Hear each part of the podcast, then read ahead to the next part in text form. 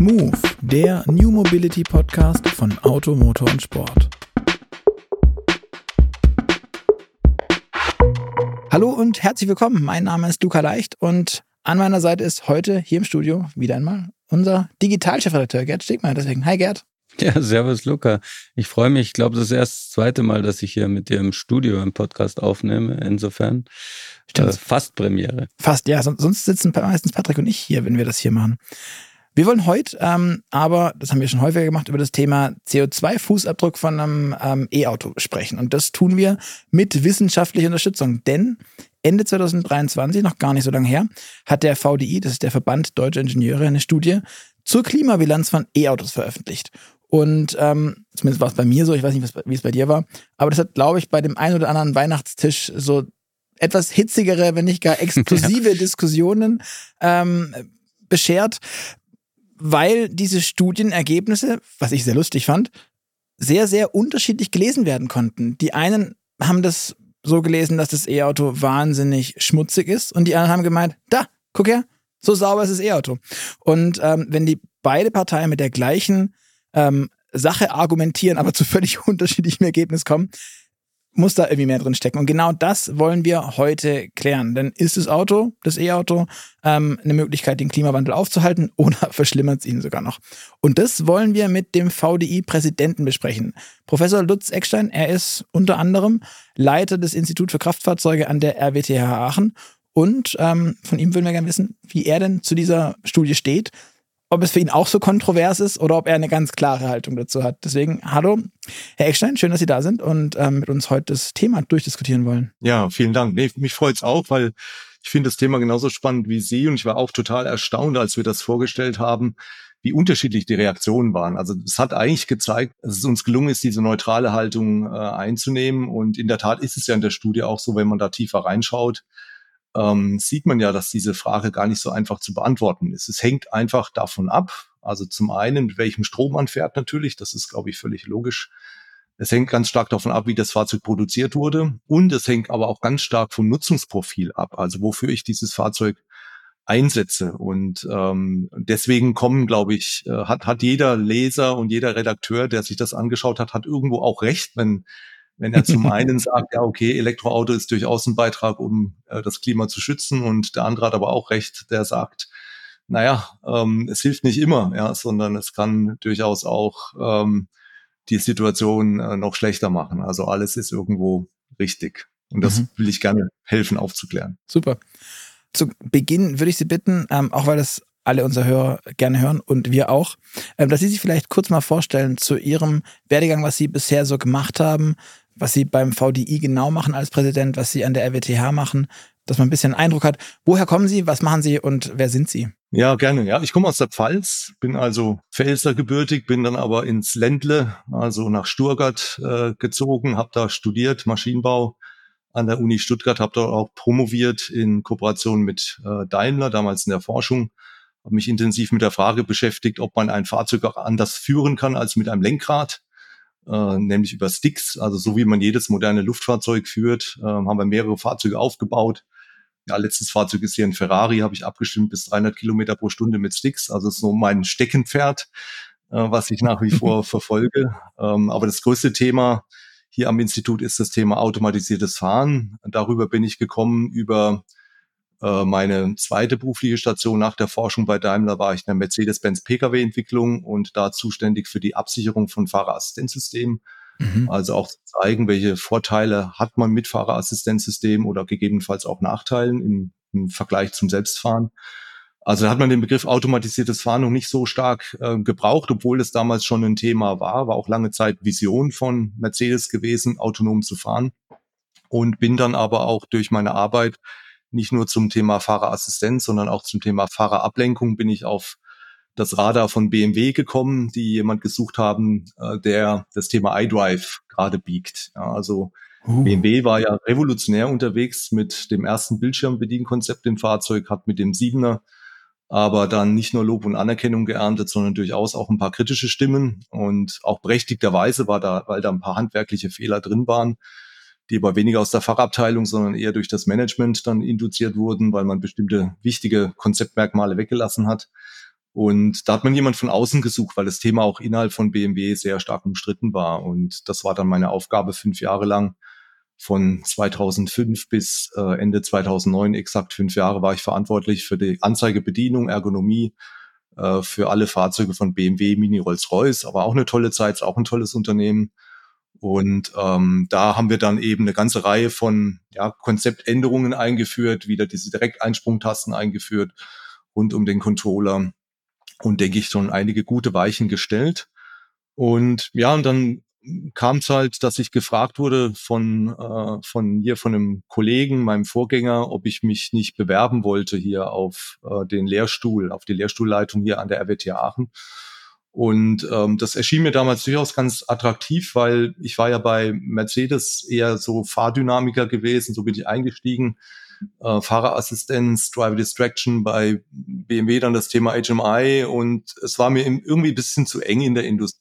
Und äh, Sie haben ja schon, ich habe ja schon mein Steckenpferd mit den Sticks erwähnt. Und das ist auch etwas, was ich dann hier, was man an der Uni viel besser verfolgen kann. Ja, das heißt, ich habe mich hier beworben, bin dann auch, zum Glück habe ich den Ruf erhalten und bin dann seit 2010 bin ich jetzt hier Leiter des Instituts für Kraftfahrzeuge an der RWTH Aachen. Und wir machen hier ganz viel zum Thema automatisiertes Fahren. Also das, was, was Sie ja gerade, Ihr Kollege Alex Bloch kürzlich in Darmstadt sich angeschaut hat, ja. äh, Unica Agil mit der Auto 11. Das ist ja eines von vier Fahrzeugen, die in einem Projekt Unica Agil entstanden ähm, sind, was ich als Gesamtkoordinator koordiniert habe. Also die Forschung von acht Unis zum automatisierten Fahren zusammengebracht, damit wir zeigen können, dass wir durchaus mithalten können mit Größen aus dem Silicon Valley oder auch aus äh, China. Das heißt, automatisiertes Fahren ist hier so das Hauptthema. Ähm, mhm. Alles, was wir hier machen, sind elektrisch angetriebene Fahrzeuge. Das will ich auch vorausschicken. Das heißt, wir machen hier nichts mit Verbrennungsmotoren, was vielleicht auch wichtig ist vor dem Hintergrund der Diskussion, die wir gleich führen. Aber dennoch bin ich davon überzeugt, dass wir hier Technologie offen und neutral agieren sollte. Ja, das heißt, Elektromobilität ist schön und gut und hat viele tolle Seiten, ähm, aber es gibt durchaus auch eine Berechtigung für andere Antriebsformen. Mhm. mhm. Mercedes, äh, Ferrari, BMW, habe ich jetzt alles gehört. Was fahren Sie denn für ein Auto? Ich fahre mehrere Fahrzeuge, einfach auch. Zum einen, es gibt, gibt viele gute Fahrzeuge. Ich fahre ähm, ein, ein Zuffenhausener Modell, das habe ich mir gegönnt im Zuge meiner Berufung. Ähm, das kleine Schwarze sozusagen. Mhm. Äh, 97er Black Edition. Ähm, den fahre ich aber natürlich cool. selten. Ja, dann fahre ich ähm, regelmäßig in BMW, ähm, weil dort eben das Wirken, mein Wirken sichtbar ist und ähm, da ich das Fahrzeug relativ spät gekauft habe, war das ähm, war nur noch die, der, der M, das M4 Cabrio, das Fahrzeug, was eben noch mein Anzeigebedienkonzept in Reinsform hatte. so ein Ärger. Mist. ein Ärger, dann muss es halt ein M4 sein. Und ähm, ich fahre aber auch ein Mini, ein Elektro-Mini. Ähm, den nutze ich halt in der Stadt. Das macht sehr viel Spaß. Das ist ein tolles Auto. Und ich habe einen Mercedes äh, GLE mit Sticks. Also ich habe ein straßenzugelassenes Fahrzeug, was man mit Sidesticks äh, bewegen kann. Ja. Das ist im Rahmen vom Forschungsprojekt entstanden für einen Zulieferer und das habe ich zurückgekauft sozusagen. okay, ist, ist wahrscheinlich das einzige in Deutschland, oder? Ist das einzige, ja. ja also können Sie gerne mal fahren. Welt. Also kann ich Sie einladen. Das ist ja ist einmalig. Das ist wirklich toll. Machen okay. wir auf, auf jeden Fall. Unbedingt. Ich, ähm, ich denke, wir sollten uns für den Erstkontakt vielleicht ein bisschen größere Fläche raussuchen, weil ich stelle es mir gar nicht so einfach vor, oder? Nee, es ist total einfach. Es ist ja, ein Motorrad hat auch kein Lenkrad. Ja. Und das ein Fahrrad auch nicht. Und ja, also es geht über Kräfte, das ist das Geheimnis. Ja. Sehr okay. Gut. Ich äh, habe jetzt so schon ganz viele andere Fragen. Allein, also ja. diese ganze Edge. Aber ich glaube, wir, wir müssen zurückkommen zu, zu dem Thema, das wir besprochen haben. Das wird vielleicht einfach nicht das letzte Mal sein, dass, dass äh, wir Sie angerufen haben oder Sie besucht haben. Wie kommen wir da jetzt am besten zurück? Ich habe eine Idee. Kennen Sie Ihren CO2-Fußabdruck? Ihren persönlichen. Ich sehe da nämlich auch ein Fahrrad bei Ihnen im Hintergrund. Also Sie fahren auch nicht nur Mini und äh, Porsche und ähm, kennen Sie den? Ich kenne meinen persönlichen Abdruck nicht, aber ich weiß auch nicht, ob die absolute Zahl so entscheidend ist. Also ich glaube, was wichtig ist, in unserer Gesellschaft ist, dass ähm, wir Menschen aufklären, dass wir uns bewusst sind, ähm, welche Wahl was bedeutet und dass wir bewusste Entscheidungen treffen. Also ohne Verbote, aber durchaus mit gewissem Bewusstsein. Das heißt, die Frage ist ja, muss ich Weine aus Übersee trinken? Nein, muss ich nicht. Muss ich Wasser aus Frankreich trinken? Nein, muss ich auch nicht. Äh, muss ich jeden Tag ein Steak essen? Nein, muss ich auch nicht. 6000 Liter pro äh, Kilogramm Rindfleisch muss auch nicht sein. Also das heißt, es geht darum, dass man sich bewusst ist oder auch ähm, muss ich jeden Urlaub äh, über den Atlantik tun. Das ein Atlantikflug sind 15.000, entspricht 15.000 Kilometern Autofahren, was CO2 belangt. Also das heißt, es gilt, sich das bewusst zu machen. Heißt aber nicht, dass man es dann nicht tut, sondern man kann es dann trotzdem tun, wenn man wenn man der Meinung ist, für einen persönlich stimmt die Balance, man verzichtet an anderen Stellen, aber es sollte eigentlich in unserer Gesellschaft weiterhin so sein, dass wir mündige Bürger sind und wir uns selbst dann überlegen, okay, was ist das Richtige, was man jetzt tun sollte. Mhm. Mhm. Ich war ehrlich gesagt relativ, ich habe es noch, ich habe das schon mal gemacht, das ist lange her und ich habe jetzt gestern noch mal so, so einen Rechner durchgeklickt und kam auf neun Tonnen CO2. Da bist du eh relativ weit unten. Ich glaube, der Durchschnitt äh, und war, ist sogar noch ein bisschen höher. Genau, der Durchschnitt ist, glaube ich, weit, weit drüber. Und ich war verwundert, weil ich dachte, ey, ich habe jetzt nicht das Gefühl, dass ich mich komplett entzweie ähm, dabei und war sehr, also mhm. beinahe positiv geschockt. Ähm, deswegen hätte es ja. mich, mich jetzt interessiert, aber ähm, sei es drum. Ja, aber ich finde, wir haben jetzt damit auch ganz gut die Kurve gekriegt. Sie haben gesagt, man muss sich bewusst sein, man sollte wissen, was was für Auswirkungen hat. Und ähm, dann sind wir ja eigentlich auch wieder ein bisschen bei der Studie und den äh, CO2-Auswirkungen des automobilen Antriebs. Ähm, die Studie, über die wir reden, ist nicht die erste dieser Art, die der VDI herausbringt. Ähm, können Sie vielleicht mal kurz zusammenfassen, wie die Studie erstellt wurde und wer an der aktuellen Forschung mitgearbeitet hat? Ja, also es gibt innerhalb des VDIs gibt's äh, mehrere Fachgesellschaften und eine Fachgesellschaft ist eben die Fachgesellschaft für Fahrzeug- und Verkehrstechnik, die auch Eisenbahnen, Flugzeuge, äh, Schifffahrt äh, und natürlich auch das Thema Straßenfahrzeuge umfasst.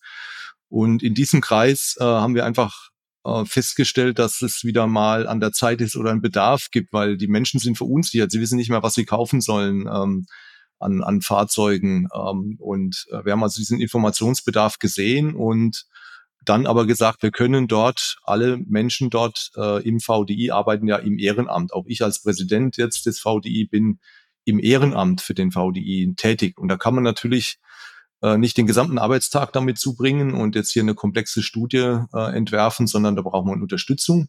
Mhm. Und wir haben uns die Unterstützung, Unterstützung am KIT ähm, geholt ähm, und ähm, dort eine Studie in Auftrag gegeben, aber die doch relativ engmaschig dann begleitet mit den mhm. unterschiedlichen Sichtweisen im VDI. Das heißt, wir haben in diesem dieser Fachgesellschaft sowohl die Elektrofahrzeugliebhaber als auch die verbrennungsmotorischen Liebhaber vertreten, so dass wir, glaube ich, einen sehr neutralen Blick darauf haben. Und wir haben dann zusätzlich noch das Paul Scherrer Institut in der Schweiz gebeten, ähm, hier eine Review zu machen, eine kritische Begutachtung dieser Studie, um zu vermeiden, dass wir da irgendwo ähm, zu einseitig irgendwie unterwegs sind. Und ich glaube, es ist uns ganz gut gelungen, weil es wurde ja ganz unterschiedlich aufgegriffen, so wie Sie es ja auch schon geschildert haben. Mhm.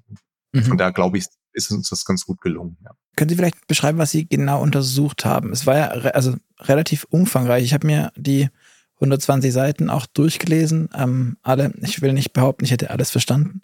Ähm, davon bin ich, glaube ich, weit genug weg. Aber es waren ja relativ viele Fahrzeuge. Sie haben ja eine Art ja. Konzeptvergleich versucht zu fahren. Genau. Große ja. Batterien, kleine Batterien, Mildhybride, äh, Plug-in-Hybride mit Diesel, mit Benziner, Vollhybride. Hab ich noch was genau. vergessen? Genau.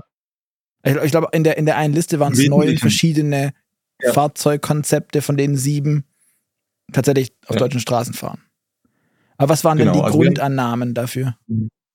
Also Grundannahme waren, es sind erstmal, wir haben nur die Kompaktklasse betrachtet, damit es vergleichbar ist. Also Kompaktfahrzeuge, ähm, dann Diesel und Benzin, ganz klassisch ähm, noch nicht hybridisiert, dann als Mild-Hybride, das heißt typischerweise mit 48 Volt, kleine E-Maschinen, die schon ein bisschen supporten und rekuperieren können.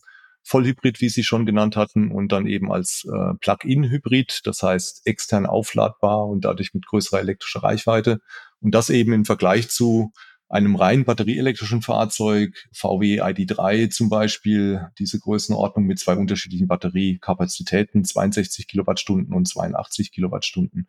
Was wir nicht reingenommen haben, ist Brennstoffzellenfahrzeuge. Zum einen mangels äh, Verfügbarkeit und wir sind auch im Kreis der Experten uns relativ einig, dass diese Brennstoffzelle im Pkw auch keine große Rolle spielen wird. Ja, ähm, deswegen haben wir das so ähm, gewählt. Wir haben auch angenommen, dass das Fahrzeug über einen Zeitraum von 15 Jahren äh, 200.000 Kilometer weit bewegt wird und haben uns dann angeschaut, welche CO2-Emissionen entstehen, beginnend mit der Produktion des Fahrzeugs, dann mit dem Betrieb dann und auch einschließlich des Recyclings. Das heißt, eine sogenannte Lebenszyklusanalyse, eine Gesamtbilanz des CO2-Fußabdrucks, den ich beim Betrieb eines solchen Fahrzeugs habe. Okay. Sie haben sich dann auf, ich glaube, wenn, wenn ich das im Kopf habe, war es ein Golf, es war ein Focus oder Gölfe, Focus C, Fokus ist U-Deklination. Also ähm.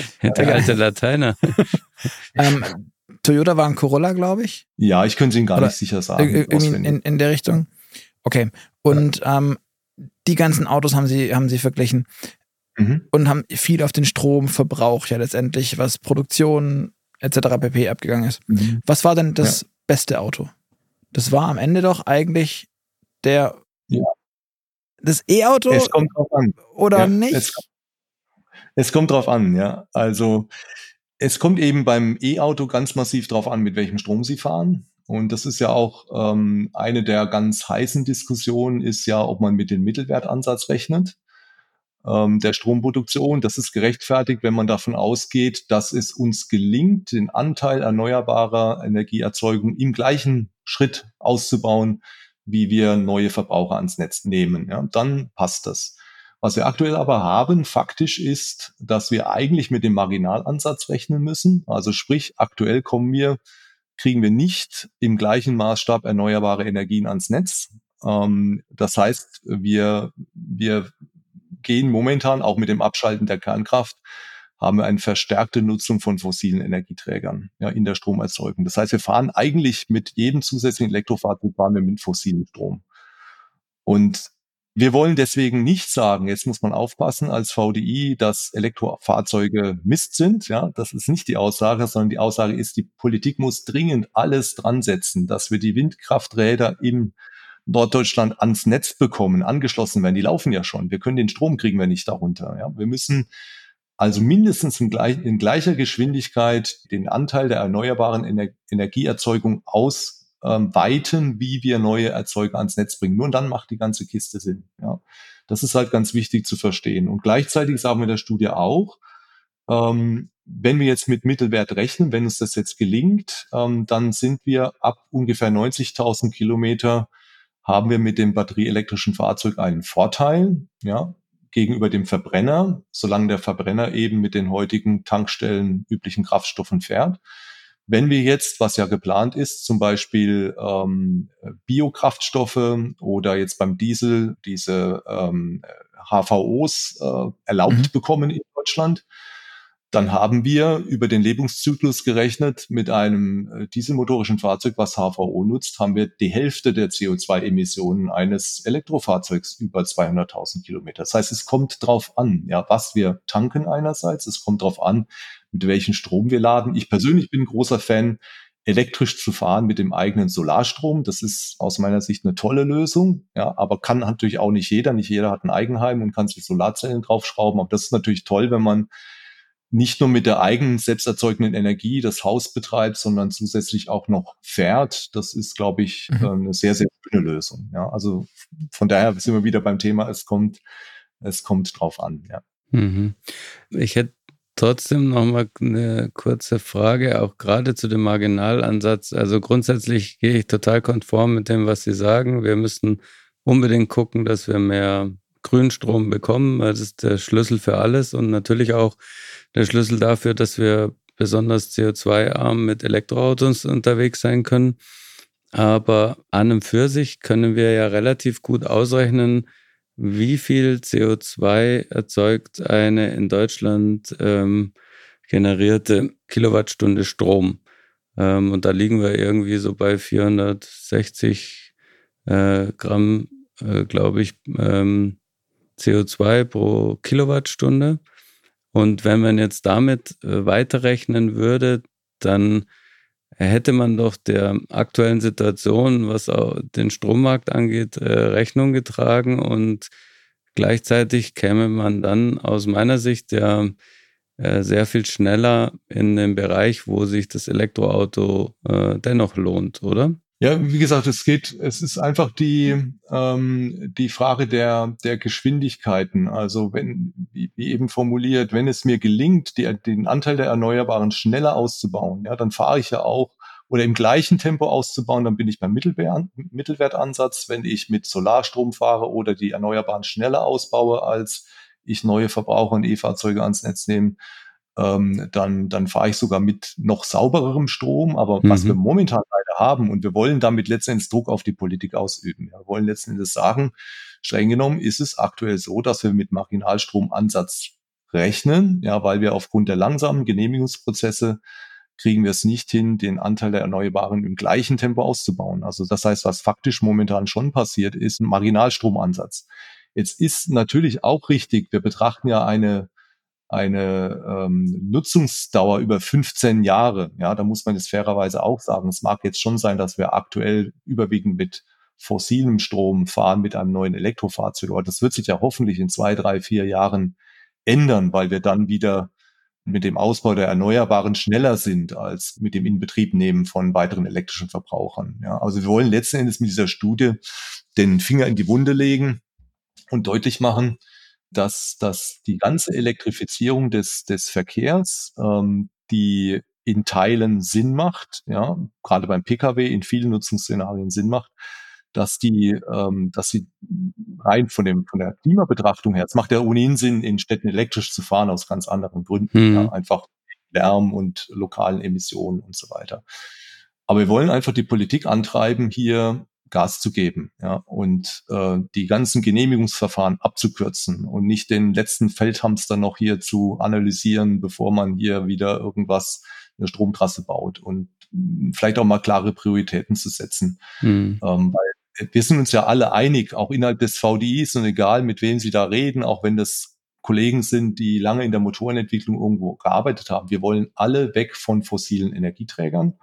Ja, wir wollen alle grünen Strom haben, aber wir wollen mhm. auch, und das steht auch in der, Strom drin, in der Studie drin, wir wollen aber auch genauso wegkommen von fossilen Kraftstoffen hin zu grünen Kraftstoffen. Ja, und die werden aktuell durch die Politik auch noch teilweise behindert, auch auf europäischer Ebene. Und das können wir uns eigentlich nicht leisten, sondern wir brauchen alle Lösungen. Wir brauchen Technologieoffenheit und wir müssen jeden fossilen Energieträger so schnell wie es geht ersetzen durch einen grünen Energieträger, einschließlich der Kraftstoffe. Hm. Ohne jetzt sich zu sehr dran festzubeißen, aber wenn ich es richtig im Kopf habe, ähm, rechnen Sie bei dem Marginalansatz mit ähm, 750 Gramm CO2 pro Kilowattstunde. Und ich frage mich nur so ein bisschen, wie gesagt, die ganzen Konklusionen, die Sie draus ziehen, finde ich vollkommen richtig. Ich bin auch der festen Überzeugung, wir müssen unbedingt mehr Grünstrom haben. Aber wie kommt man auf diese 750 Gramm, wo wir doch real im Schnitt eben diese 400 schieß mich tot Gramm eigentlich haben? Also wie kommt man da rechnerisch drauf? Ja, die Überlegung ist einfach, ist einfach die, wenn, wenn wir jetzt, ähm, jetzt machen wir ein praktisches Beispiel, wenn wir jetzt im kommenden Monat ähm, 1000 neue E-Fahrzeuge werden zugelassen, gehen ans Netz, aber die Stromproduktion in Deutschland aus Solar- und Windkraft nimmt aber in dem gleichen Zeitraum nicht zu. Mhm. Ja, dann wird praktisch dieser Mehrbedarf an Strom durch Gas- und Kohlekraftwerke gedeckt. Das ist ja genau dieser Marginalstromansatz. Mhm. Ja, also das heißt, der Mehrbedarf an Strom wird verursacht durch diese zusätzlichen Verbraucher in Form der E-Fahrzeuge und er wird gedeckt ausschließlich aus fossiler Energie. Ja. Mhm. Ähm, wenn wir jetzt mit Mittelwert rechnen, könnte man auch tun, dann verschlechtert sich der Mittelwert und alle anderen Verbraucher haben natürlich dann auch eine schlechtere Klimabilanz.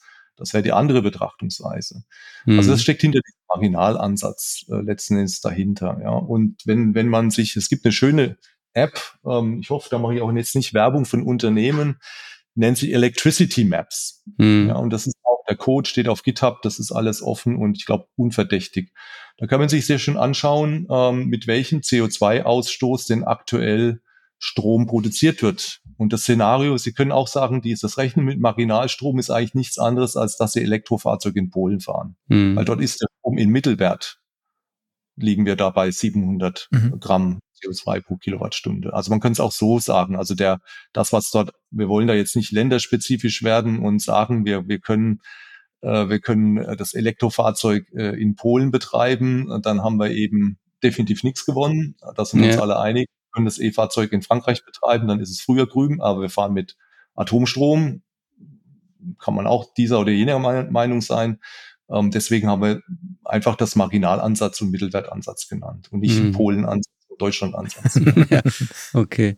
Umgekehrt, also ich habe irgendwann mal durchgerechnet, wie groß der Strombedarf wäre, wenn jetzt alle Autos mit der Jahresfahrleistung, die man so statistisch kennt, in Deutschland ähm, elektrisch führen, äh, was wir nicht so schnell hinkriegen werden. Ich glaube, wir haben 48 Millionen Fahrzeuge. Ähm, das wird ein bisschen dauern, bis wir die mhm. alle elektrifiziert haben, aber soweit ich es noch erinnere, ähm, kommt man da auf 140, 150 Terawattstunden Strombedarf im Jahr und insgesamt liegen wir bei irgendwie 550 Terawattstunden. Ähm, so dass, wenn man das jetzt mal so grob hochrechnet, käme man eigentlich gut hin, wenn man pro Jahr den Grünstromerzeugung um so 2%, 3% steigert.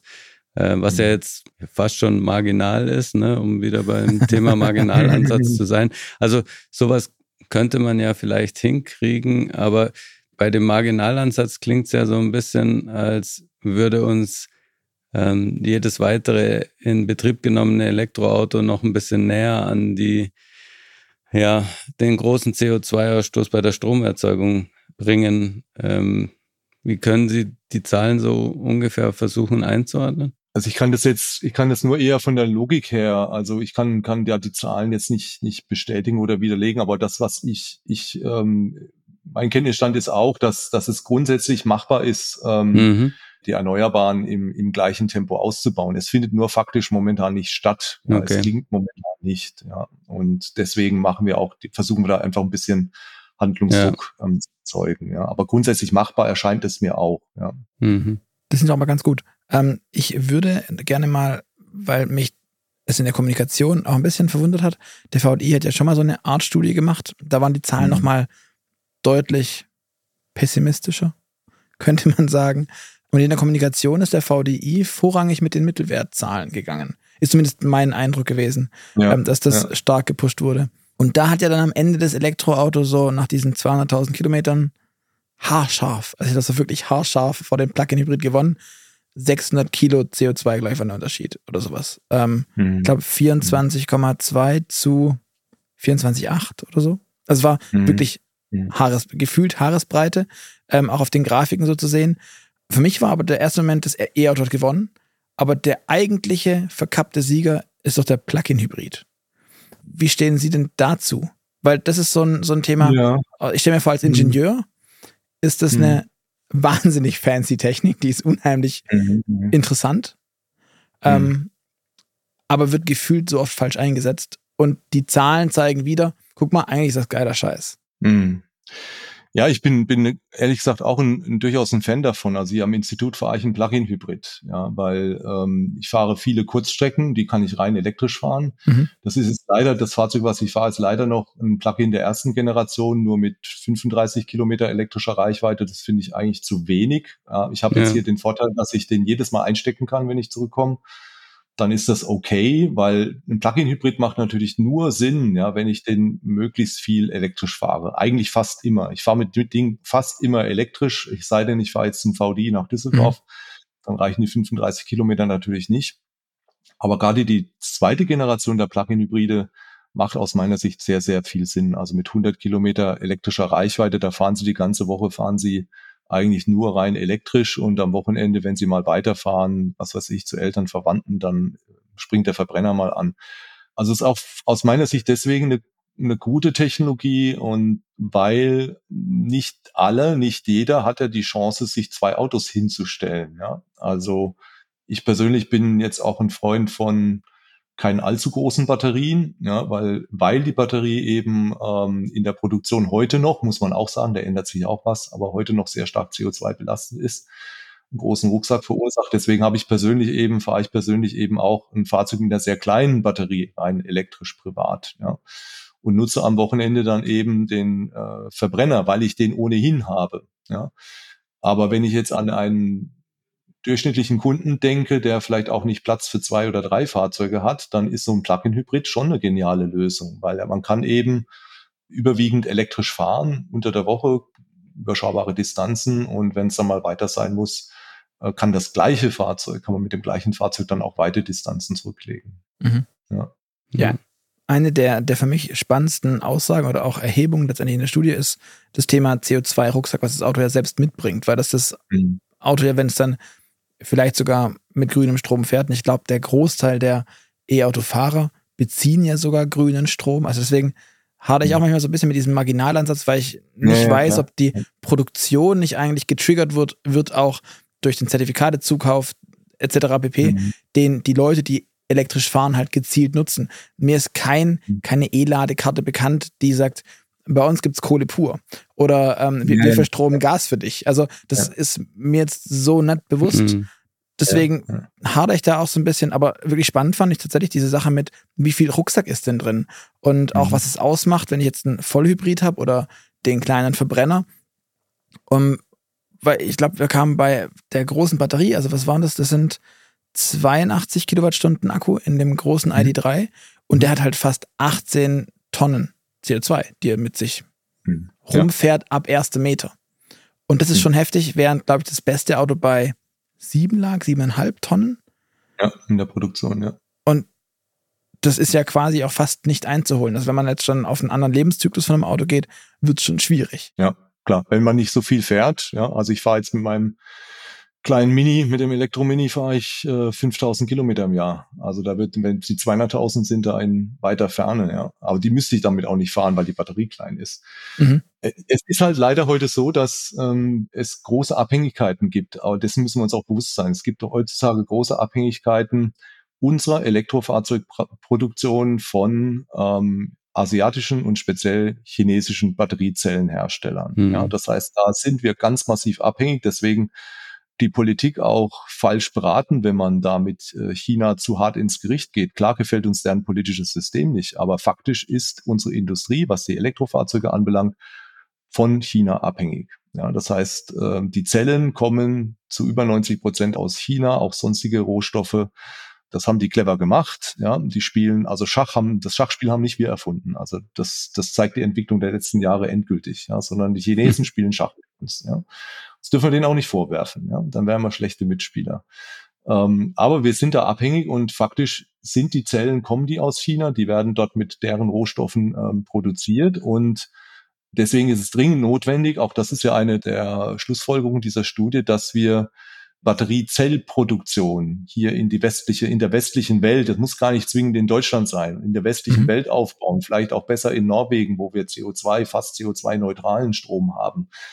Weil wenn wir dann ein E-Fahrzeug produzieren, dann kommen wir natürlich in die gleiche Richtung wie heutzutage ein automotorisches Fahrzeug, dass wir eben nicht mehr mit, mit 20 Tonnen CO2 reinstarten in das Fahrzeug leben, sondern eben vielleicht mit unter 10. Also da müssen wir hin, ja. Und mhm. gleichzeitig dadurch natürlich die Abhängigkeit auch reduzieren in der ohnehin fragilen Weltordnung, in der wir gerade leben. Mhm. Was ich äh, da noch spannend fand, ist auf dieser Kilowattstundenberechnung oder auf der CO2-Berechnung. Ich glaube, sie sind von einer Maßgabe ausgegangen, ähm, pro Kilowattstunde Akku kommen wir auf, ich glaube, 100 Kilo, 105 Kilo CO2 waren es. Ich war irritiert, weil diese viel zitierte Schweden-Studie, die wir hier, glaube ich, auch schon, ja. ich weiß nicht, wie oft im Podcast angesprochen haben, ähm, die ging, glaube ich, aus von 61 bis 106. Und die ist ja älter von ihrem System her. Ähm, also das heißt, die Zahlen, die Datengrundlage ist auch älter. Wieso kamen Sie auf diese Gefühl, zumindest aus meiner Wahrnehmung, ich habe das nie errechnen, errechnet, weil ich es auch nicht kann, ähm, auf diese hohen 105 Kilo pro Kilowattstunden Akku ähm, Produktionskosten. Vor allem auch da, wenn ich wieder perspektivisch sehe, Northvolt will jetzt hier bauen und ganz viele andere Zellhersteller, Batteriehersteller wollen ja in Europa sich niederlassen, um hier das Thema hochzuziehen. Genau, es ist eben aktuell ist es eben eine, ähm, also faktisch, es wurde eben angeschaut, wo werden die, die, diese Fahrzeuge faktisch heute produziert und es wurden die Produktionszahlen von 2021 mhm. hier zugrunde gelegt, ja. Okay. Und äh, dann eben der, die Stromproduktion in China, wo diese Zellen hergestellt wurden, im Jahr 2021 und das führt eben zu diesem Wert. Mhm. Und wir sind ja einig, in dem Moment, wo wir diese Zellen nicht mehr in China produzieren, sondern hoffentlich in Europa mit deutlich CO2-ärmerem Strom, dann sieht die Welt anders aus. Ist auch richtig. Aber da müssen wir erstmal hinkommen. Ja, auch, auch hier wollen wir mit der Studie einfach wiederum den Finger in die Wunde legen und sagen, hey, wir müssen da echt was tun. Und es ist aktuell halt noch mal schwieriger geworden, weil es mittlerweile ja den Inflation Reduction Act der Amerikaner gibt, ja, die im großen Stil dadurch Unternehmen nach Amerika locken, weil es sich für die Unternehmen eben doppelt lohnt. Also zum einen wird die Erstellung einer Batteriezellfabrik in Amerika belohnt durch den Staat die zweite Belohnung entsteht dadurch, dass der Kunde, der ein batterieelektrisches Fahrzeug in den USA kauft, bekommt staatliche Subventionen in Abhängigkeit des Local Contents in diesem mhm. Fahrzeug. Das heißt, wenn die Batterie in Amerika produziert wurde, bekommt er für das Fahren eines Elektrofahrzeugs mehr Subventionen, als wenn er das Fahrzeug hier aus Europa importiert mit einer deutschen Batterie oder europäischen Batterie. Und auch da haben wir aktuell noch keine gute Antwort auf diesen Inflation Reduction Act. Ähm, da haben die Amerikaner einiges gut gemacht und vor allen Dingen haben sie ein positives Belohnungs- und Anreizsystem. Also wir führen ja hier in Deutschland ganz gerne eine Verbots- und Verzichtsdiskussion, während man drüben ein Belohnungssystem installiert hat. Und das haben die Amerikaner sehr clever gemacht. Biden hat ja auch gesagt, when I say climate, I think jobs. Ja, das mhm. heißt, man, man nutzt die Nachhaltigkeit, um die Volkswirtschaft anzukurbeln. Mhm. Und wir machen fast das Umgekehrte. Ja. Wir ja, setzen unsere Volkswirtschaft aufs Spiel, um nachhaltiger zu sein. Ja. Also man kann einige der Maßnahmen, die wir in den letzten Monaten und Jahren beurteilen können, die können wir Volkswirtschaft durch, durchaus sehr, sehr kritisch diskutieren. Mhm. Ja, wir müssen eben aufpassen, dass unsere Volkswirtschaft stark bleibt oder wieder stark wird, damit wir uns diesen ganzen Sozialstaat und die Klimaschutzmaßnahmen leisten können. Das ist auch meine Motivation, äh, dieses Ehrenamt als VDI-Präsident noch ähm, mir aufzubürden, in Anführungszeichen, weil das ist, äh, kostet Zeit, aber es ist einfach wichtig, dass wir da gemeinsam ähm, ja, es schaffen, Fakten von Fiktion etwas besser zu trennen. Mhm. Wenn wir da zurückkommen auf das Schach äh, und die Logik des Schachspiels, dann würde man ja sagen, guter Zug von den Amerikanern. Wie würden Sie sagen, sollten wir mit einem ähnlichen Zug reagieren und auch wirklich solche, ja, durchaus nationalpatriotischen Subventionen äh, in Erwägung ziehen? Also wir brauchen eine gute Antwort, vielleicht weniger als Deutschland, aber als Europa brauchen wir mhm. eine gute Antwort auf den Inflation Reduction Act, weil ähm, die, die Unternehmen und ähm, das, auch das kann man schön nachlesen. Zum Beispiel gibt es ähm, äh, eine Befragung der amerikanischen Außenhandelskammer, von amerikanischen Unternehmen.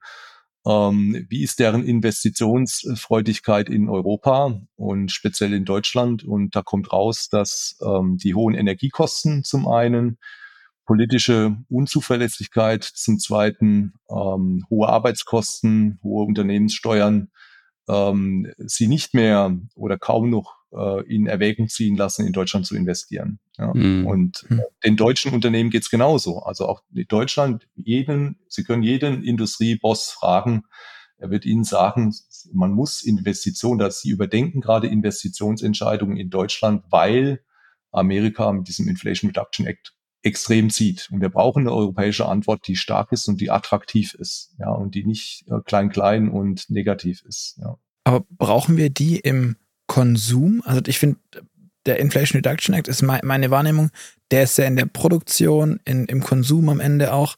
Ähm, ich hatte heute von ihrem Kollegen, auch von der RWTH, von Martin Winter, über eine Forschungsgemeinschaft für Batterieforschung, war, glaube ich, einen offenen Brief an die Politik geschrieben, der ähm, aus dem hervorgeht, dass ich glaube, 75 Prozent der Forschungsgelder für die Batterietechnologie ähm, für 24 und folgende Jahre mit den aktuellen Kürzungen, die wir jetzt im Haushalt ähm, aufgrund von politischen Wirrungen und Irrungen ähm, letztendlich haben. Ich will jetzt gar nicht bewerten, warum das alles passiert ist. Aber dass 75 Prozent letztendlich wegfallen der Forschungsgelder, die das äh, Bundesforschungsministerium ähm, freigegeben hätte, um uns in dieser, korrigiert mich, wenn ich ja falsch liege, aber äh, Zukunftstechnologie Batterie ähm, irgendwie gebraucht hätten muss man da mehr in Ihren Augen auf Konsum gehen? Sind Sie selber Forscher? Vielleicht sind Sie da ein bisschen gebiased. Aber, oder schneiden wir uns damit nicht alles ab? Sowohl das Jetzt als auch das Morgen. Ganz klar. Also die, wir haben ja auch als VDI im letzten Jahr eine Studie durchgeführt, 1000 Leute befragt, also von der Straße. Leute, und über 97 Prozent haben gesagt, also technische Innovation ist der Schlüssel, um unsere Probleme zu lösen und unseren Wohlstand zu äh, sichern. Und technische Innovation geht nicht ohne Forschung. Ja. Das heißt, es ist super kritisch, wenn man aktuell an den Mitteln für die, für die Forschung spart. Es ist aber auch so, dass uns der Transfer gelingen muss. Also die Forschung und die Erkenntnisse zu neuen Batterietechnologien sind der erste Schritt.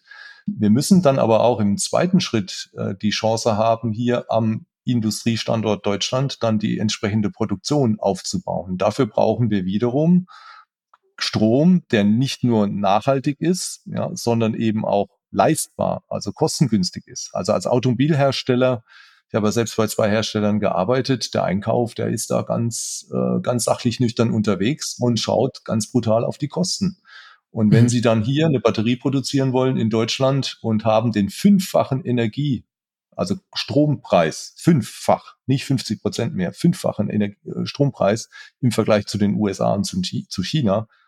Da können Sie keine Batteriezelle produzieren, die am Weltmarkt wettbewerbsfähig ist. Ja, das heißt, es geht in Deutschland momentan viel zu sehr nur um die Frage, wie kriegen wir CO2 runter? Das ist alles richtig. Ich bin da auch dabei. Wir wollen den Klimawandel einschränken. Das ist, ist alles gekauft. Aber wir müssen aufpassen, dass zum einen die Industrie sich das leisten kann. Das heißt, die Kosten spielen schon eine gewaltige Rolle und wir die Menschen mitnehmen. Ja, das heißt, wenn wir hier mhm. Fahrzeuge produzieren, die sich keiner kaufen kann, weil sie zu teuer sind und man sich deswegen subventionierte Produkte aus dem Ausland kauft, dann haben wir auch nichts gekonnt. Mhm. Also es ist leider etwas komplexer, als, ähm, als es gerne dargestellt wird. Ja, und hinter all dem steht natürlich schon das, was ja auch zentrales Ziel war, mal klarzumachen der Studie, ähm, wir brauchen unbedingt mehr Grünstrom, weil wir den ja auch brauchen, um die Batterien zu produzieren.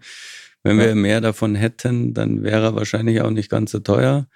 Ähm, und ja. dann haben wir wieder das Thema, was äh, Sie von Präsident Biden anzitiert äh, haben. Wenn wir ans Klima denken, dann denken wir auch an die Arbeitsplätze. Und im Endeffekt hängt ja damit auch ein bisschen zusammen, wie sehr die Leute den Weg ähm, der, der Nachhaltigkeit mitgehen wollen, wenn sie sehen können, dass man damit eben ähm, auch Arbeitsplätze schaffen kann, wird die Akzeptanz ja eine ganz andere sein. Ja, genau. Also mitgehen können und wollen. Ja, und ich sage auch ganz gerne, wenn ich mir Fahrzeuge kaufe, dann versuche ich solche zu kaufen, die man nie recyceln muss. Ja, und ja. bin mir auch bewusst, dass ich mit jedem dieser Fahrzeuge mal mindestens einen Job mal für ein Jahr hier in Deutschland auch gesichert habe. Hm. Mhm. Okay. Ähm, was mich interessieren will, wir haben jetzt, wir reden viel von, wir müssten mehr produzieren mehr machen. Ähm, Sie haben auch schon angedeutet, dass das Thema Verzicht, wie oft argumentiert wird, nicht so, das ist, was Sie bevorzugen. Ich fand es aber spannend und in der Prämisse, man, Sie haben ja bei dieser Studie auch das Thema Fahrprofile angegangen, was ich, was ja mega mhm. komplex ist eigentlich. Mhm. Ähm, die ganzen Zahlen, über die wir gesprochen haben, die basieren alle auf WLTP-Daten, also super, super genormt. Aber sie haben ja, mhm. äh, so weitgehend, aber ähm, sie haben ja auch Autobahnverbräuche, ähm, etc. pp. Also wirklich auch sehr, sehr sparsam. Für mich war dann im Durchlesen der Studie, weil das 120 Seiten sind, hat man viel Zeit zum Nachdenken währenddessen. Ähm, ich dachte, der VDI argumentiert fast für ein Tempolimit. Zur Hölle, wie machen die das? Weil man könnte einfach sagen, wenn man dann guckt, was auf der Autobahn verbraucht wird, im Vergleich, das war signifikant mehr und richtig gruselig zum Teil. Und wie viel wir sparen würden, würden wir das einfach mal komplett aus unserem Realverbrauch auch rausnehmen. Ähm, wie stehen Sie zu solchen Geschichten, das pragmatisch quasi da, wo es entsteht, einfach wegzunehmen? Und nicht so gestalterisch vorausdenkend. Ja, also ich bin, ich bin kein Freund von Verboten. Also wir brauchen auch kein Gesetz, was sagt, äh, schneid dir nicht mit dem Küchenmesser in den Finger. Also die, das tut halt immer direkt glaube, weh, das ist der Unterschied. Und während dieses CO2-Thema halt so, so eine, das tut morgen weh mäßig ist. Und auch weil Sie es vorhin gesagt haben, wir haben tausend Menschen gefragt und die haben dann mhm. gesagt, ich weiß nicht, ob alle Entscheidungen so demokratisch legitimiert sein müssten, wie, wie, wie das. Also. Ja. Also ich denke, wir, wir sollen uns ich, ich weiß nicht, da, da bin ich jetzt ähm, zumindest älter als Sie auf jeden Fall. und habe damals noch die DDR besucht, ähm, besuchen dürfen als, als Schüler ein, ein durch Verbote ähm, ja, geprägtes äh, System ähm, und habe auch Kollegen jetzt hier, witzigerweise auch einen Kollegen an der Uni Stuttgart, äh, der Eisenbahnkollege Uli, den ich sehr schätze, der in der DDR groß geworden ist. Er ist Eisenbahner, ja, und er ist strikt gegen ein Tempolimit, ja, weil er ganz klar sagt, er, er liebt es, in einem Staat zu leben, bei dem man frei entscheiden darf, ja. Und es ist ja faktisch auch so, ich bin ja auch viel unterwegs ähm, aufgrund meines Berufs, aber auch der privaten Situation, dass meine Familie eigentlich in der Pfalz lebt. Es fährt ja kaum jemand schnell. Ja, aber wenn es sein muss, dann kann man es halt. Ja, und das finde ich schon einen ganz großen Wert, den wir haben. Ähm, deswegen bin ich persönlich gegen ein Tempolimit. Ähm, es gibt ohnehin an vielen Stellen gibt es Tempolimits. Das ist auch okay, wenn es ist an vielen Stellen ja auch begründet. Verkehrswechselzeichen, denke ich, können sehr viel Sinn machen. Also, dass man sagt, tagsüber, wo eh viel Verkehr ist, da ist jemand, der versucht, schnell zu fahren, der stört ja eher den Verkehrsfluss. Ähm, sowas kann ich mir sehr gut vorstellen. Aber jetzt abends und nachts, wenn die Strecke frei ist, ähm, ja, da habe ich dann eher durch Monotonie, komme ich in eine Situation wie in den Vereinigten Staaten, wo sie jedes Jahr 10.000 Tote haben durch Rollover, sprich eigentlich Leute, die von der Straße abkommen, weil sie einschlafen. Hm. Das heißt, ähm, ja, die, die Fahrgeschwindigkeit frei wählen zu können und damit die eigene Belastung moderieren zu können, ist auch ein Sicherheitsaspekt. Mhm. Ja, also von daher ist das Thema Tempolimit, glaube ich, ein sehr komplexes. Und ich, ich sehe es eher auch eine, als eine Frage unserer, unserer Gesellschaft. Also mit wie viel Verboten wollen wir leben? Welche Entscheidung wollen wir frei wählen können?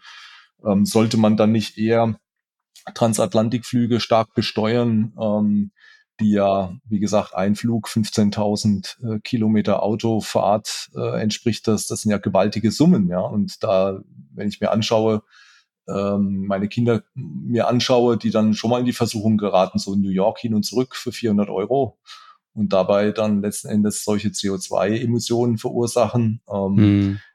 Da gibt es andere, wesentlich wirksamere Ansatzpunkte als so ein heißes Thema wie das Tempolimit äh, anzupacken. Also ich persönlich bin, bin da eher für eine, für das Konzept des mündigen Bürgers, ja, der dann mhm. selbst entscheidet, wann muss ich es denn, wann muss ich schnell fahren ähm, und äh, wann, wann ist es eigentlich auch viel effizienter und angenehmer, langsam, was weiß ich, mit 120 vor sich hinzufahren. Ja. Wenn wir das ganze Thema, Sie haben es vorhin auch schon angesprochen, mit wie, wie machen wir das Thema Autofahren nachhaltig ähm, angucken, dann ist ja ein großes Ding auch das Recycling. Sie haben gesagt, Sie würden gerne auf ein Auto setzen, das bei dem man relativ viel immer wieder benutzen kann.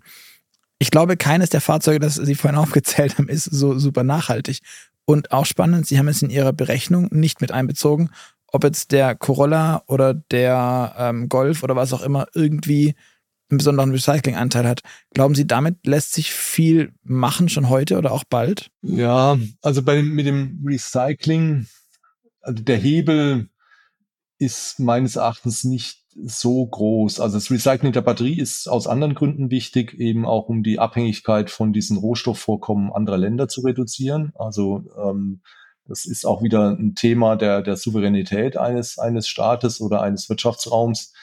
Aber das Recycling geht ja auch nicht ohne Energieeinsatz. Ja? Und mhm. das muss man sich dann auch gut anschauen, wie viel das dann ähm, wirklich bringt. Also ich glaube, ich sehe es nicht als den großen Hebel. Ich sehe den großen Hebel wirklich in der Frage, mit welcher Energie ähm, produziere ich das Fahrzeug, mit wie viel CO2-Ausstoß und auch mit welchem CO2-Ausstoß betreibe ich das Fahrzeug. Da sehe ich eigentlich die Hauptansatzpunkte.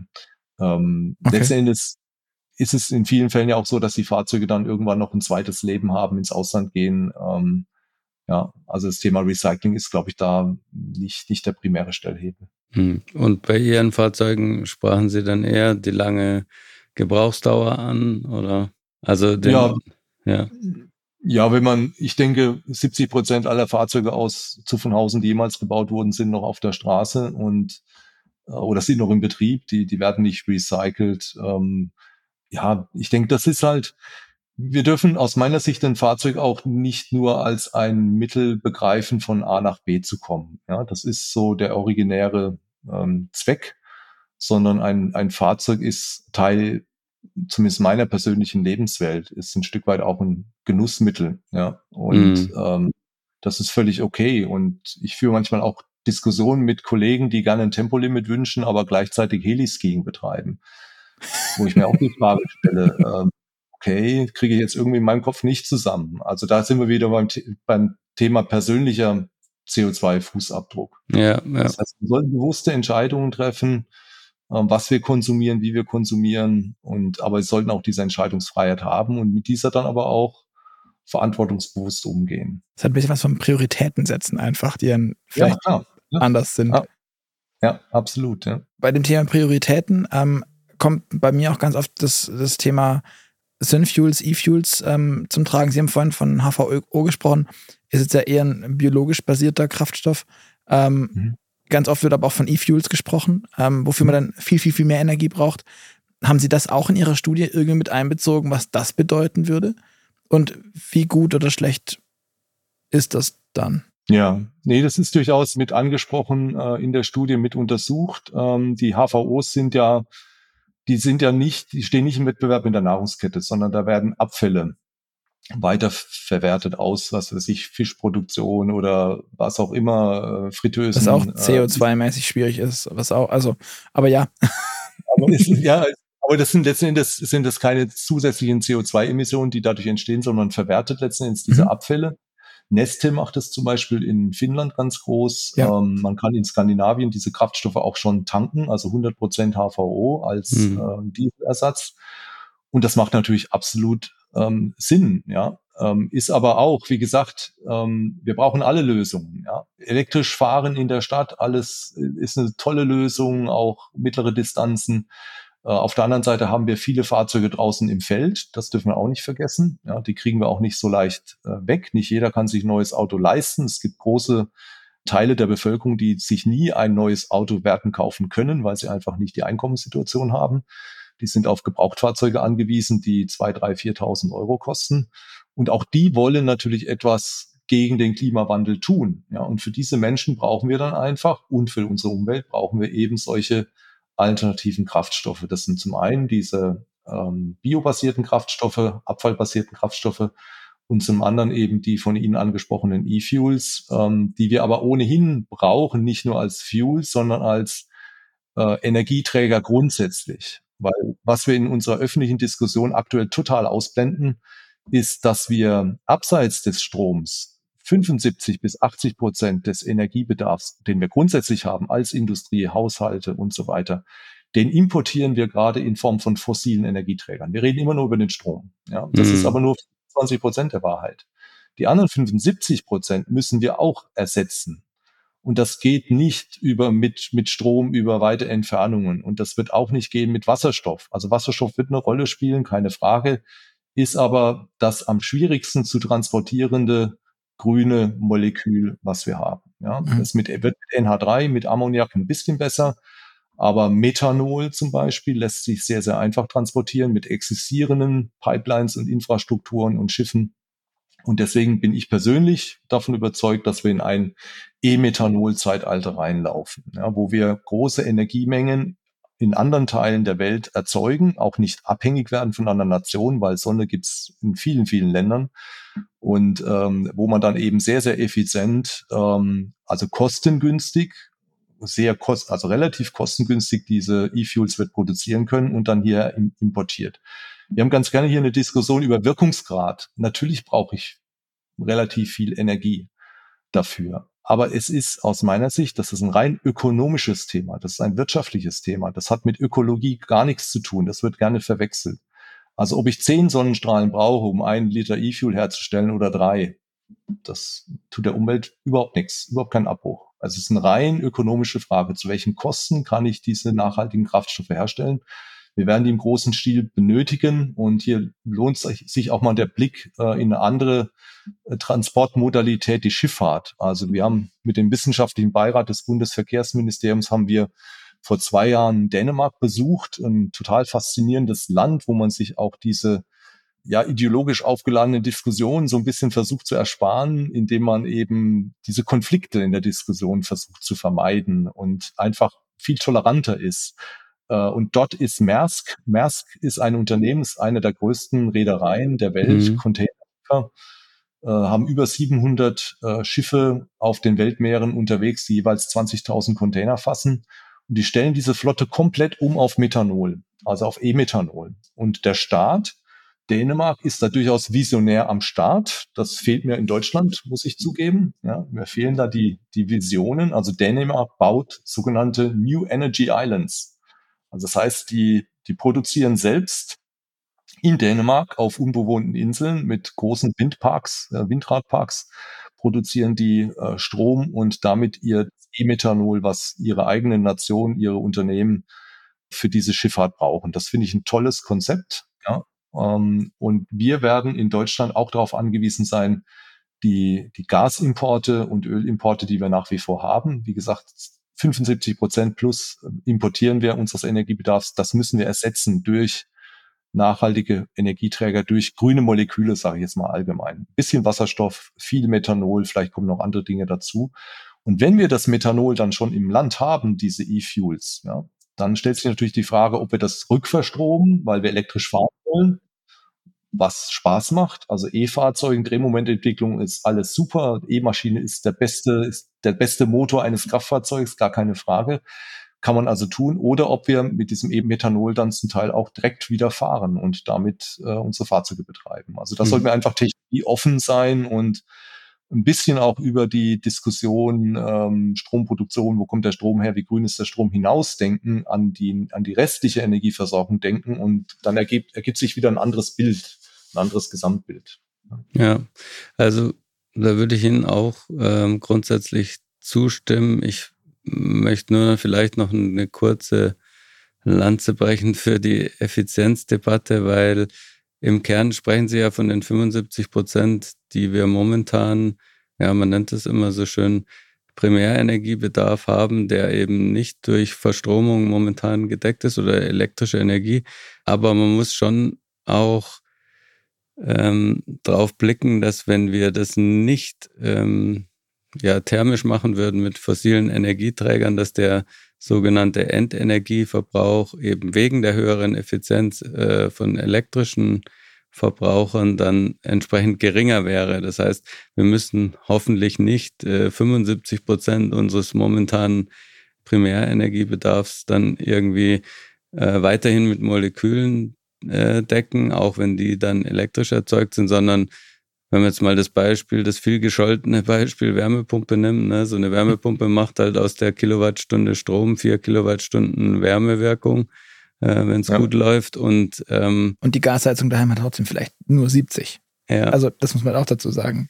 Genau. Ja. Und ähm, insofern ähm, finde ich diese Effizienzdebatte schon immer mal wieder wichtig ähm, mit in Betracht zu ziehen. Das gleiche gilt ja letztlich auch fürs Elektroauto ähm, mhm. das Elektroauto halt einfach dreimal so effizient ist, mindestens wie der Verbrenner. Deswegen ist, ist ja dann der Strombedarf, wie wir vorher mal kurz gezeigt haben, gar nicht so hoch, wenn wir alle mhm. elektrisch fahren würden. Nichtsdestotrotz glaube ich auch, ähm, wie Sie es gesagt haben, wir mhm. werden nicht drum rumkommen, irgendwie weiterhin noch Energie ähm, in großen Mengen wahrscheinlich auch in Form von Molekülen zu importieren.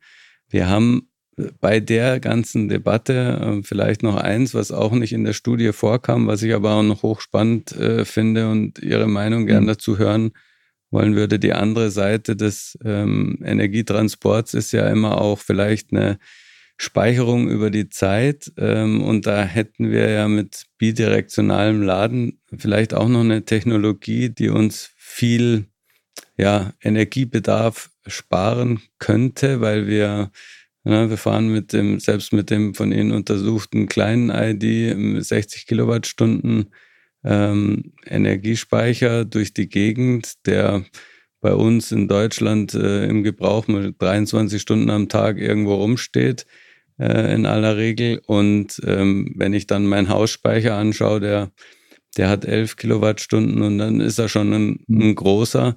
Ne, äh, da muss ich eigentlich nur ein Drittel von dem Autostromspeicher nutzen, um, um das ersetzen mhm. zu können.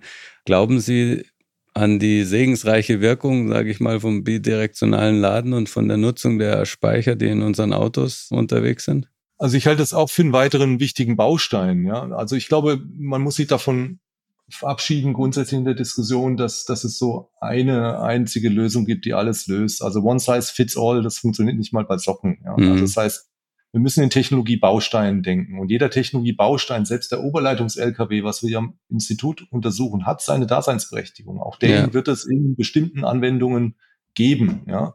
Der Markt wird vielleicht nicht riesig sein, ja, aber trotzdem wird es in Anwendung geben. Und so sehe ich es beim bidirektionalen Laden auch. Das ist sicherlich auch wieder ein schöner Lösungsbaustein, der aber nicht alle Probleme löst, sondern muss er auch nicht. Ja, ich glaube, von der Erwartungshaltung müssen wir uns einfach verabschieden, mhm. sondern ich würde mir ohnehin wünschen, dass wir zum kontaktlosen Laden kommen und dass ich äh, zu Hause mein Fahrzeug, wenn ich nach Hause komme, weil das ja die Voraussetzung ist ja, dass das Fahrzeug am Netz ist für das mhm. bidirektionale Laden.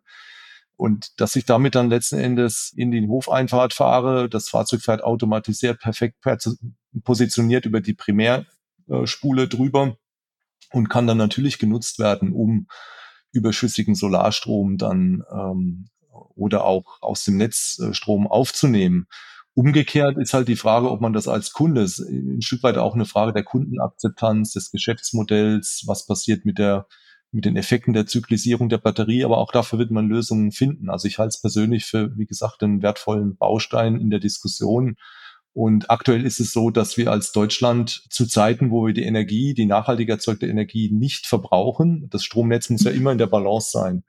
Und da zahlen wir aktuell Geld an Nachbarländer, die uns dann diesen Strom abnehmen. Ja, und das ist natürlich auch keine gute Situation. Deswegen ja.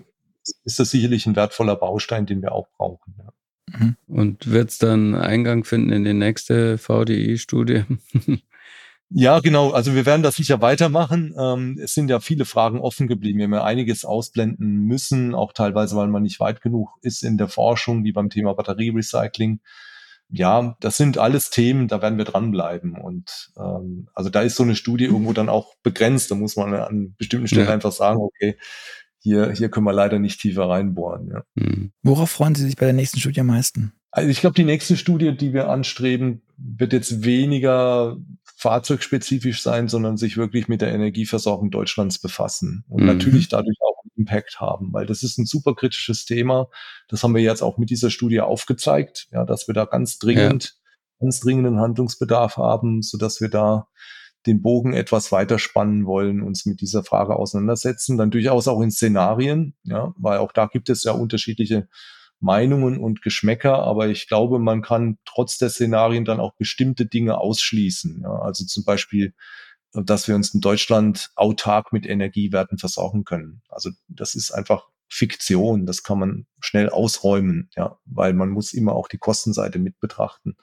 Man wird äh, da sicherlich auch ein Szenario mit Kernkraft betrachten. Ja. Ähm, keiner mag Kernkraft besonders, aber trotzdem die Welt um uns herum äh, arbeitet mit Kernkraft.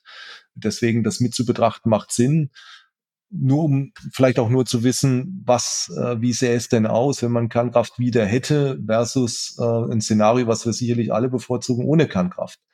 Also das heißt, wir werden einfach versuchen, diese Befindlichkeiten dadurch zu umschiffen, indem wir einfach in unterschiedliche Szenarien reingehen. Aber ich glaube, es hilft uns allen mal, diese Transparenz zu erzeugen, was es bedeuten würde, wenn man das eine oder andere Denkverbot, was wir aktuell haben, so ein bisschen auflösen würden. Mhm. Vielen Dank. Schönes äh, Schlusswort. Kein Denkverbote mehr. Ja, finde ich auch. Auf jeden Fall haben wir am Schluss immer noch ein paar A-B-Fragen, die traditionell der Luca stellen wird. Da geht es ein bisschen um ihre persönlichen Vorlieben. Und wenn ich so in ihr Büro blicke, können wir, glaube ich, noch die eine oder andere Zusatzfrage anschließen, oder Luca? Ja, vielleicht doch schon. Sind Sie der ähm, Typ Streamingdienst oder CD und Schallplatte? Oh, eher CD und Schallplatte. Ferrari oder Tesla? Boah, schwer.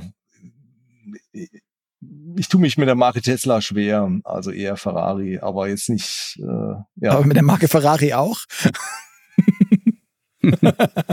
die, die Produkte sind nicht besonders energieeffizient, ja. Nee, es war, glaube ich, nie Ziel des Spiels. Apple oder Google? Da bin ich total. Ich nutze beides. Aber Apple finde ich tolles Design, also machen vieles richtig tolle, ja, also finde ich schon begeisternd, ja. Okay. Loft in der Stadt oder altes Bauernhaus auf dem Land? Bauernhaus auf dem Land, genug Platz für Autos. Dann Auto oder Fahrrad? Beides, also ich nutze beides, aber kilometermäßig ist bin ich aufs Auto stärker angewiesen. Und im Alltag eher dann, also Sie fahren dann weit viel, aber im Alltag dann viel mit dem Rad auch? Zur Arbeit nee, oder sonst nee, was? Eher am Wochenende mal, ja. Also ich fahre Okay. mit dem, dem Auto. Also Aachen ist von der, ist eine der regenreichsten Stadt, Städte hier in Deutschland und auch nicht so eben, wie man glaubt. Ja, okay. Wenn Sie ein Auto fahren, dann vorn, oder? ja. ja. Fahr gerne selbst. Sind Sie ein guter Fahrer? 80 Prozent aller Befragten sind, glaube ich, der Meinung, dass sie überdurchschnittlich gut Auto fahren. Ich, ich glaube, ich, ich, ich fahre okay, ja. Und was sagt Ihre Frau? Ja, die ist zufrieden, ja. Okay. Sie bremst manchmal, ja. Bremst die manchmal mit? Ja, sie bremst manchmal mit. Okay. Ähm, sind Sie, äh, was den Adrenalinspiegel, den Wunschspiegel angeht, eher der Typ Motorradfahrer oder würden Sie lieber fliegen fischen gehen? Ich bin eher ein ruhiger Kandidat, ja, muss ich zugeben. Star Wars oder Star Trek? Weder noch. Kaffee oder Tee? Kaffee. Steak oder Falafel? In letzter Zeit öfters Falafel als Steak. Und Nachteule oder Lerche? Na, eher Lerche. Alles klar. Dann doch äh, klassische Autoindustrie-Tugenden, würde ich behaupten. Ähm, Herr Eckstein, vielen, vielen Dank für ähm, all die Infos, dass wir die Studie diskutieren durften mit Ihnen. Ähm, Sie uns ein bisschen Einblicke gegeben haben, auch was denn ähm, da dahinter steckt, hinter den E-Auto-Batterien, hinter den Antrieben, hinter den Fahrleistungen. Und ähm, mich doch da schon ziemlich aufgeschlaut haben, muss ich sagen. An euch da draußen, unsere Zuhörer, vielen Dank, dass ihr dabei wart. Ihr hört uns wieder nächsten Freitag. Bis dahin freuen wir uns natürlich auf euer Feedback und ähm, hinterlasst uns gern auch eine Nachricht, eine Mail oder schreibt uns einen Kommentar bei Spotify, iTunes und Co. Die Mailadresse ist wie immer podcast.move-magazin.de. Wenn ihr noch eine Frage habt an Professor Action, schreibt uns gerne auch. Wir werden es weiterleiten und er nickt auch zuversichtlich. Ich glaube, wir kriegen auch eine Antwort. Ja, sehr gerne, ja. Sehr gut. Deswegen sage ich nochmal vielen Dank fürs Zuhören, fürs Dabeisein und tschüss, bis zum nächsten Mal. Ja, vielen Dank auch von meiner Seite. Ciao, ciao. Ja, tschüss, Dankeschön. Hat Spaß gemacht.